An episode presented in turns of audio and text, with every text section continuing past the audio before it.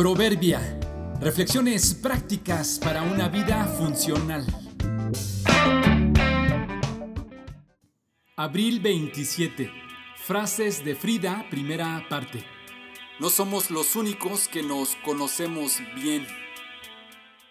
Magdalena Carmen Frida Kahlo Calderón, más conocida como Frida Kahlo, fue una pintora mexicana casada con el célebre muralista mexicano Diego Rivera.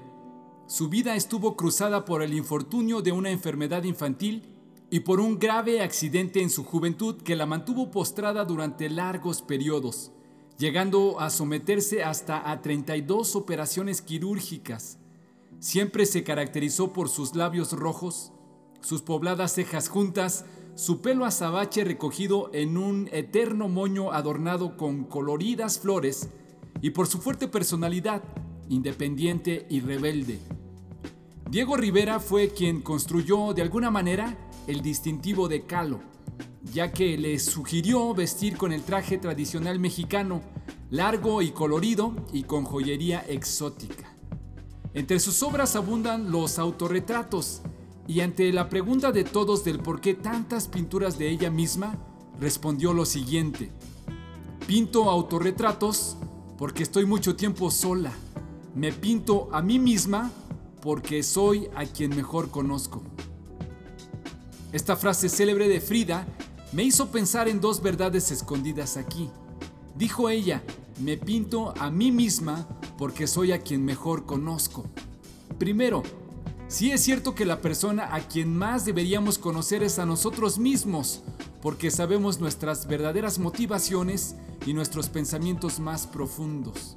Segundo, aunque somos la persona a quien más conocemos, no somos los que mejor nos conocemos, porque sobre nosotros está Dios, que sabe absolutamente todo, lo que significa que no somos los únicos que nos conocemos profundamente. Si Dios nos conoce en la intimidad, tenemos entonces dos opciones de vida. Vivir atemorizados pensando que nos castigará y nos atormentará por nuestros pensamientos y conductas, o vivir confiados en Él y seguros de que al conocernos tan profundamente nos ama y desea ayudarnos a cambiar. Si pintaras un autorretrato, ¿qué destacarías en tus expresiones? ¿Confianza, temor o desprecio hacia Dios? La perspectiva que tengamos de Él, a Él no lo hace más ni menos, pero a nosotros nos puede engrandecer o nos hunde en la miseria.